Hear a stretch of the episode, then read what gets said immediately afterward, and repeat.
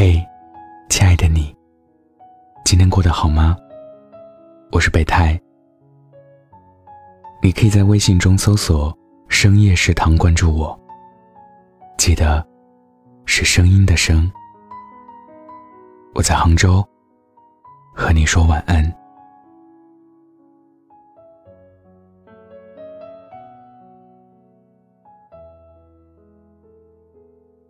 上周末，我去参加了朋友的婚礼。朋友的母亲在祝福新人的环节讲了一番话，希望两个人在家少讲道理，少些争吵，多一些爱，用拥抱和行动去化解生活中的摩擦。长辈的话听在心中，特别温暖，让我思索。后来。我在《奇葩说》里，也听到李诞说了同样的话。在感情中，讲不清道理的，最后就是不讲道理会赢。然后我立刻想到了他和他那位漂亮的不得了的女朋友。曾经看过一个帖子，楼主本意是安利李诞女友的盛世美颜。所以就放了很多她好看的照片。后来，又开玩笑似的放上了李诞的照片。结果最后变成大家在讨论，李诞是不是救过这位小仙女的命，才成了他对象。两个人同框，无论是笑或者不笑，看或者不看对方，他们之间的气场，都和谐又完满。甜蜜又独特，连李诞脾气十足的脸，似乎都变得老实可爱起来。李诞应该不是救了人家的命，而是正好遭逢了命中注定吧。其实感情，从来就是两个人的对手戏。即便有人说你们一个美，一个丑，不搭；一个贫穷，一个富有。不搭，一个幽默，一个严肃，不搭。但那又怎样？让他们说去，你们相爱就好。我还记得有一次，他上拜托了冰箱。何炅问李诞：“女朋友是不是觉得你有趣，才和你在一起？”李诞很自信的眯着他的小眼睛回答。他就是贪图我的美色。你看，被爱的人多膨胀啊！管他什么流言蜚语，一切好像不可思议，却又分明自然而然。我是一条鱼，而你恰好是一湾水流。于是我栽进你的怀里，毫不犹豫。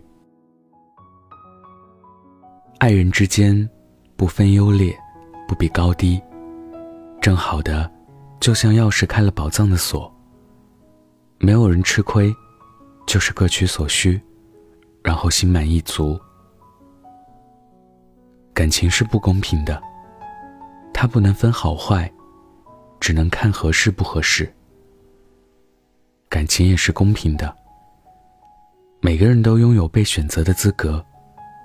迟早会成为某人不管不顾的例外。上学的时候，最怕学鲁迅的文章。他的文字太犀利，又太冷冽，脑子里一下就出现一个老头横眉冷对千夫指的圣人模样。可就是这样一个成天口诛笔伐的文豪，也能把情话写得柔软动听。鲁迅和他的学生许广平确立了恋爱关系以后，有很长一段时间分居两地，只能靠书信联络。鲁迅在某一封回信里写道：“我寄给你的信，总要送往邮局，不喜欢放在街边的绿色邮筒中。我总疑心，那里会慢一点，太酸了，也太甜了。”我猜鲁迅写信的时候，心里一定是没有装任何国家百姓、生死存亡的。在那短暂的时刻里，他大概就是一个普通的、沉浸在恋爱里的人。他只想到了他所爱的人。爱上一个人以后，在他面前，你就变得不像自己了。但你还是觉得这样很好，你甘之如饴，甚至不以为意。你会想象某个人撒娇，你也知道他会无条件的包容。你会蛮不讲理的提出奇奇怪怪的要求，你也知道他会上天入地去实现你的不可理喻。你会挑战他惯常无法忍受的极限。你也知道，他会笑笑说：“下不为例。”他的力，却还是会为了你一破再破。人会因为喜欢的人，不将就自己的感情。可到了喜欢的人面前，就开始将就自己。那时候看《心花怒放》，开头，我总是感慨耿浩和前妻陆小雨。在大理的邂逅那么浪漫，为什么最后落得离婚收场？耿浩一路都在怨自己，为了陆小雨，放弃了音乐，转头开了音像店，像大多平凡家庭里的丈夫那样，为生活奔走。耿浩说：“他这么爱陆小雨，他却还是跟别人走了。”直到结尾，耿浩终于放下了陆小雨，重新开始生活，开始玩他的音乐。重逢之后，陆小雨有些遗憾的问他：“当时怎么就把音乐丢了呢？”我才明白，陆小雨喜欢的就是那个有梦想、搞音乐的穷小子。如果耿浩……还是过去荒诞不羁的模样。陆小雨肯定会同他漫无目的的走到地老天荒。感情，就是异想天开的奢侈品。当耿浩变得务实，变得成熟，他们的爱情也就随之烟消云散。他从爱情里翻出一个自以为是的道理。但却不是陆小雨原本怦然心动的那个频道。一段感情的诞生，并非双方谈好条件、摆好筹码。很多人都不明白我喜欢上你的原因。老实说，我也不知所以，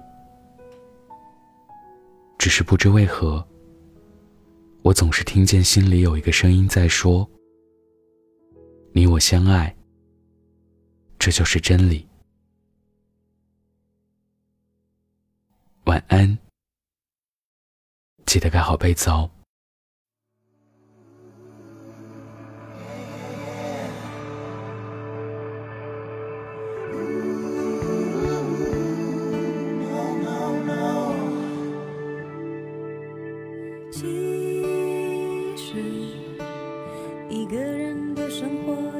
算太坏，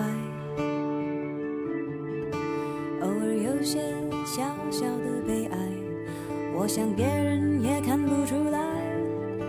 即使孤单会使我伤怀，也会试着让自己想得开。对你，不知道是已经习惯，是爱。当初所坚持的心情，是不是还依然存在？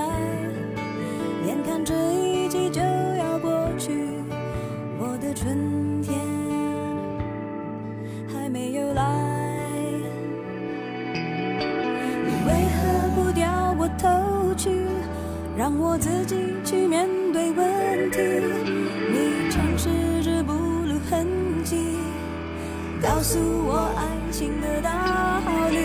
你认为值得努力的是我俩之间的距离到这一集总算有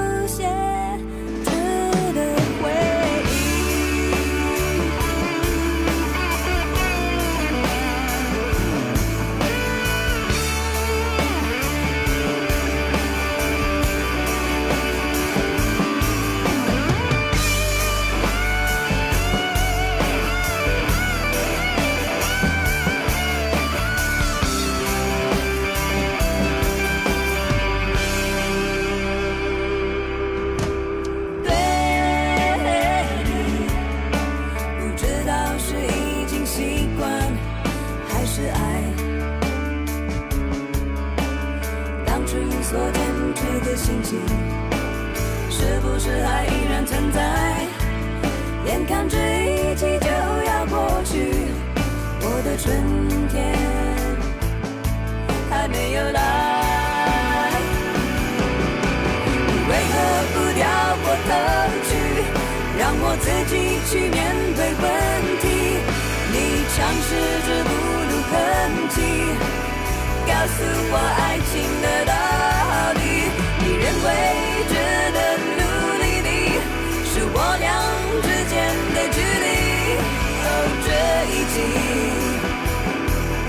就算有些缺得回忆，其实一个人的生活也不算太坏。偶尔有些小小的悲哀，我想别人也看不出来。即使孤单会使我伤怀，也会时至时至。do